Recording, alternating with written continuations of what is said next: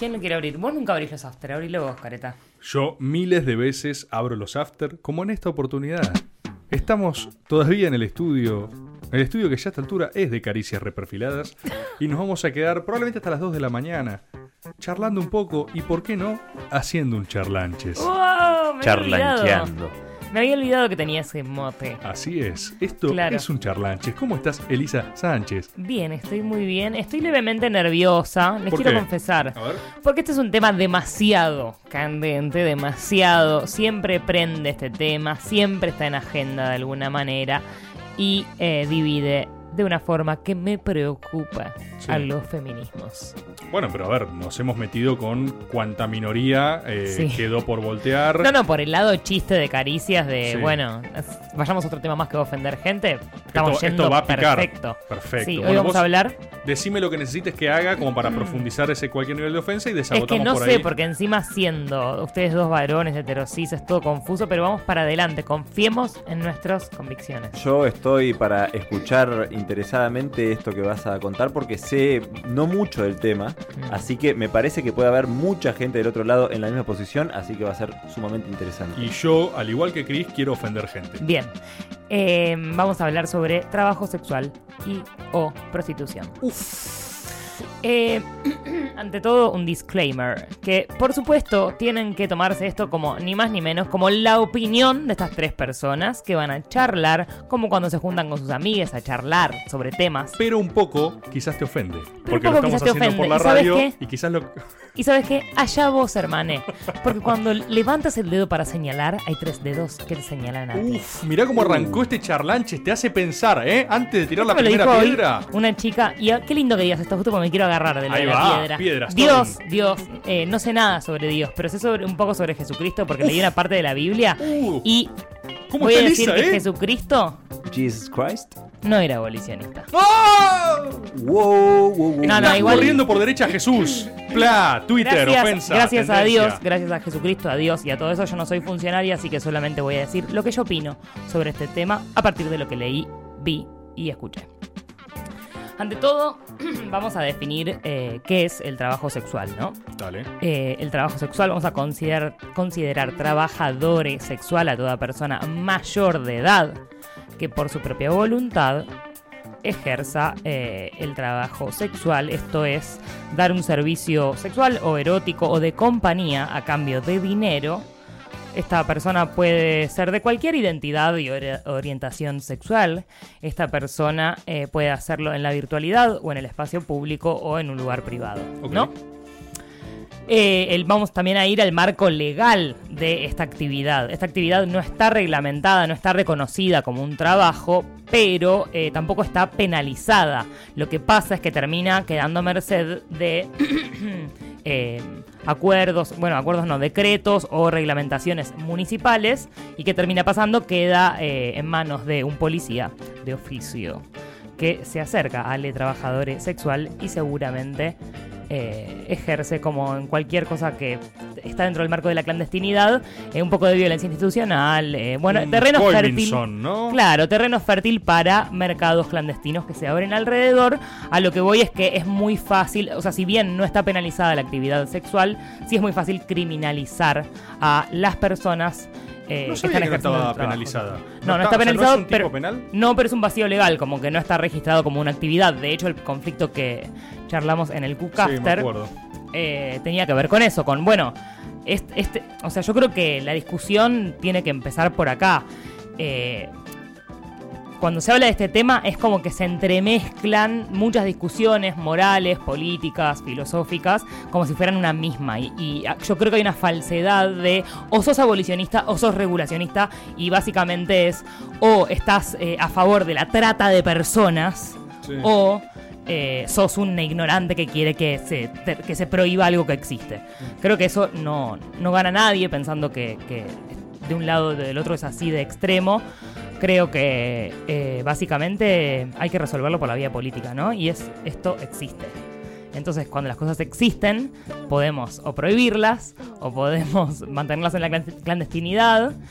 O podemos ver cómo hacer para, más allá de nuestro mundo ideal y nuestro, nuestro objetivo ideal, porque hay gente que a largo plazo se dice abolicionista porque quiere que deje de existir eh, el consumo de los cuerpos como un capital, eh, digo, que no sea mercantilizable el, Sí. el deseo, el erotismo, etcétera, que esa es una discusión moral, filosófica, que es interesante tener, pero que mientras tanto hay gente ejerciendo este trabajo y bueno, hay que darle derechos. La realidad es que lo que decís me evoca 100% la discusión del aborto, digamos, o sea, en términos de eh, la perspectiva de lo que vos preferís y lo que sucede en la realidad efectiva que requiere o podría servirle un marco, básicamente. Es que a mí me llama mucho la atención cómo luego de haber podido eh, ganar terreno en esos discursos que nos parecían eh, correr por un lugar que por ahí te dejaba sin palabras cuando hablábamos de, desde, no sé, yo siento que como que estoy a favor del aborto legal sin marco teórico desde muy chica, eh, como que siempre me pareció algo que... que- Natural, tipo, sí, yo Claro. decido lo que me pasa Sí, adentro, me- básicamente. o sea, nunca lo había reflexionado tanto, ni para bien ni para mal, como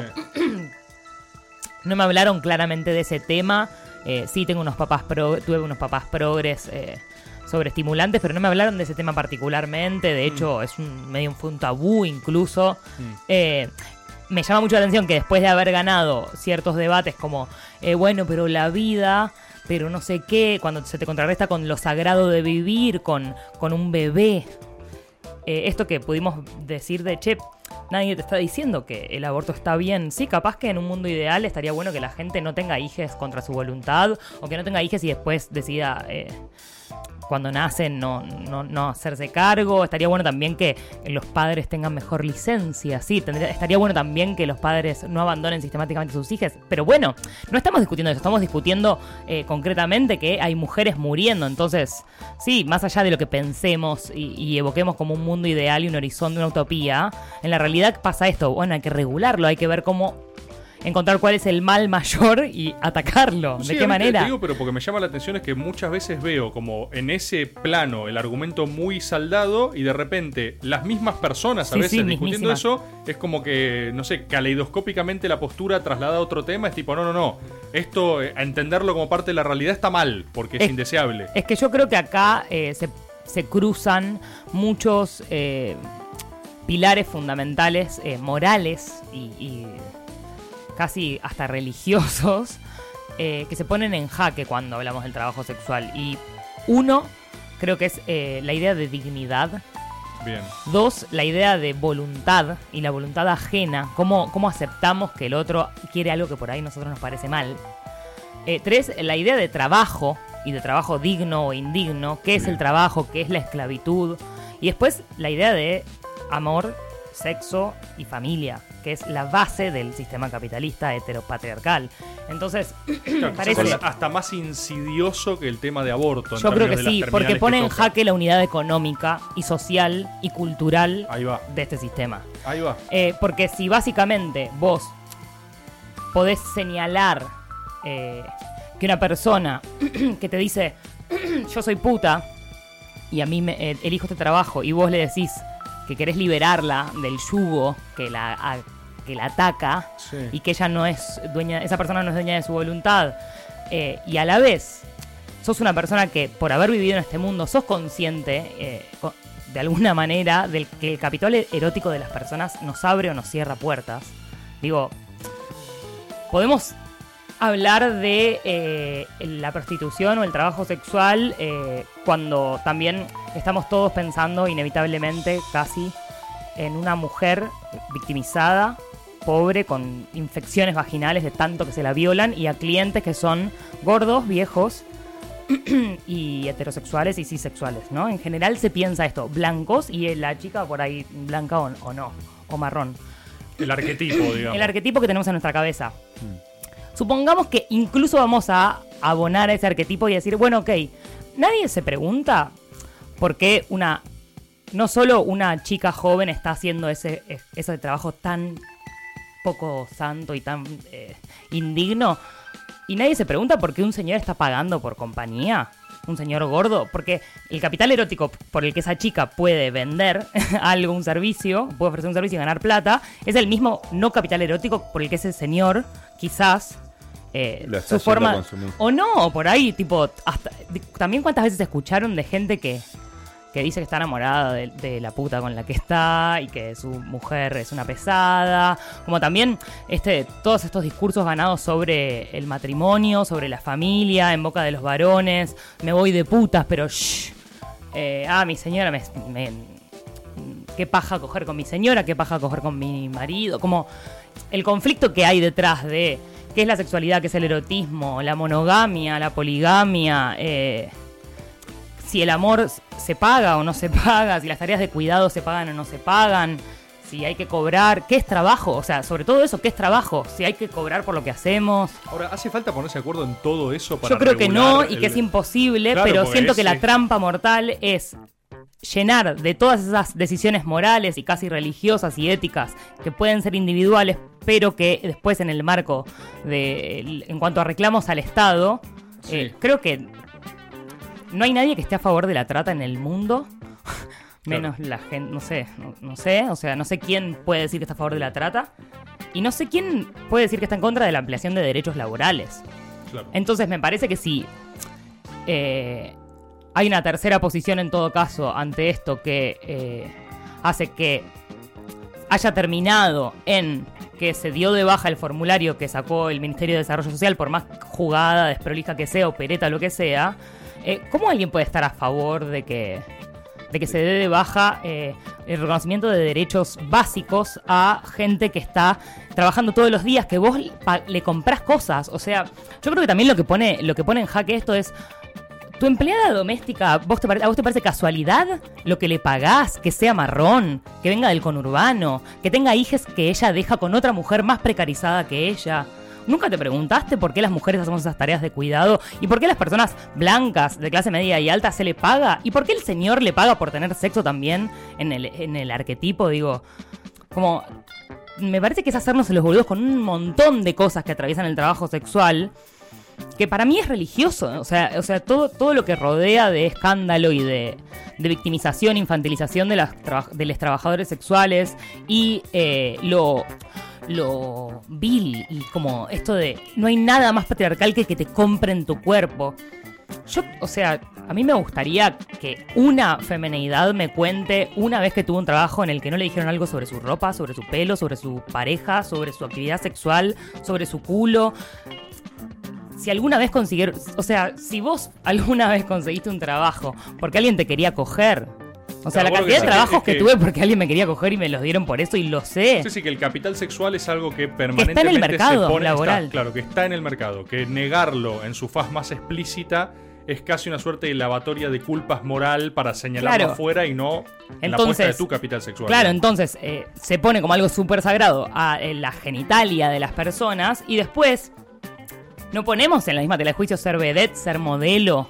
No nos estamos, o sea, ahí nadie te no te escandalizás porque las personas sistemáticamente tengan anorexia y bulimia y que vivan de ser unas idiotas eh, que no dicen nada nunca sobre un tema de agenda, no, eh, espe- especialmente no tienen que pensar tanto.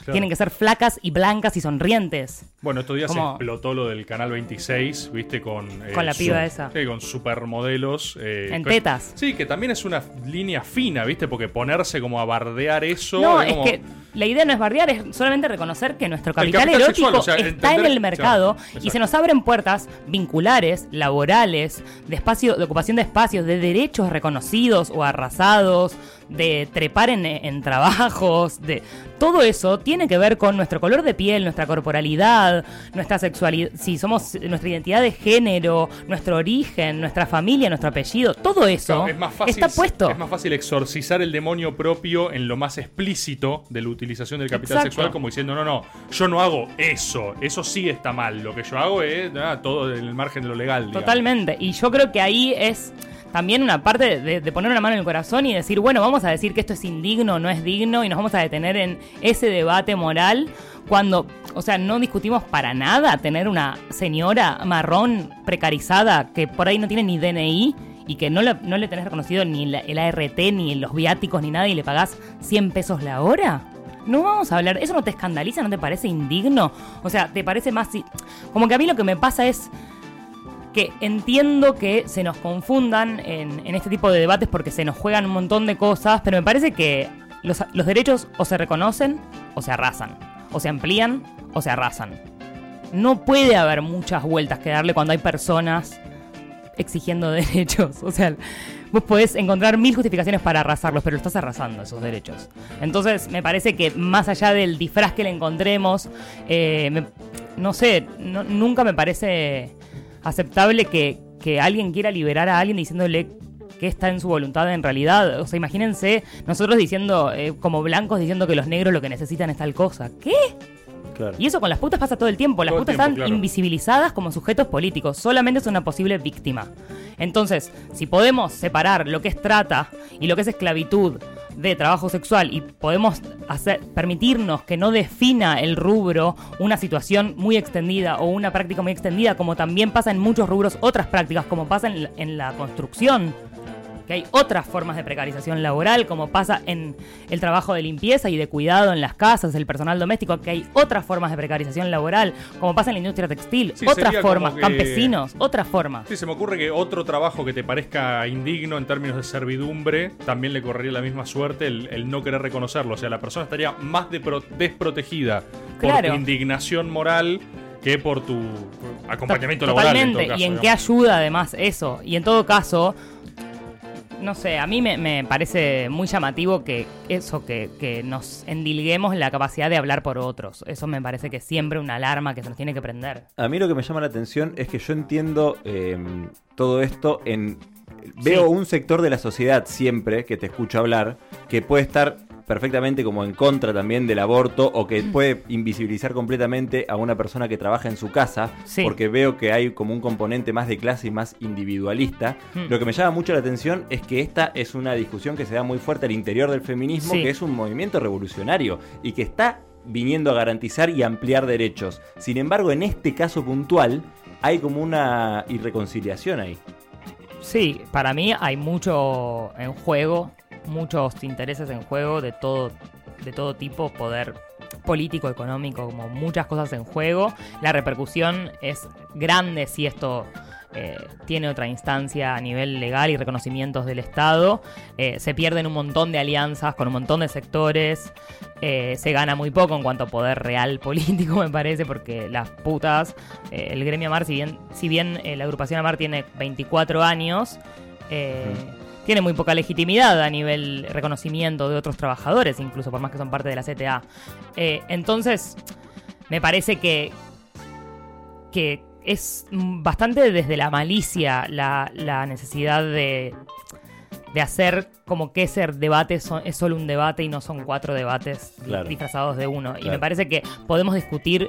Eh, pero infinitamente y va a ser súper fructífero el debate de eh, la cultura violatoria, la cultura proxeneta, la cultura eh, anoréxica, como todos los, los, mandatos a la masculinidad y a la feminidad. Eso lo podemos hablar, está buenísimo.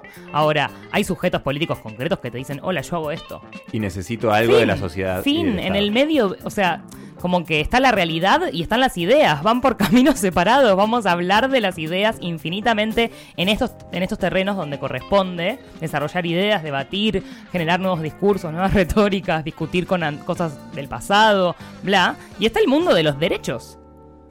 ¿Se reconocen o no se reconocen? Eh, y por eso me parece que es muy importante que practiquemos también eh, el escuchar a las trabajadoras, les trabajadores sexuales que eh, están empezando a la fuerza, a los codazos, a, ser visibles de alguna forma como sujetos políticos. Y por eso les recomiendo que vean todo lo que diga Georgina Orellano, que es quizás la dirigente sindical más lúcida que tiene en este momento en este país. hay una charla TED de ella muy buena, muy emocionante. también hay un texto muy lindo que publicó Lucas Fauna hace un tiempo que se llama Yo pago, yo cliente, que cuenta él como cliente por qué consume trabajo sexual a pesar de los juicios de sus amigos progres y qué sé yo. Después, eh, Sophie Tramasaigue, su compañera de relatos de. Sí, de Age of Empires. Hoy estuvimos relatando una partidita con, Sophie. Bueno, ella tiene un canal de YouTube. Sophie es también en Instagram, arroba ZZOFIH-bajo. Y también unos, unos videos que hay en YouTube que están buenísimos que se llaman Trabajo Sexual en Primera Persona. Son diferentes identidades, eh, personas de diferentes partes del, del país de diferentes edades, identidades y realidades contando su experiencia como trabajadores sexuales. Este ha sido un nuevo Charlanches y esperamos que sirva para pensar y para garantizar derechos también. Y para ofender gente.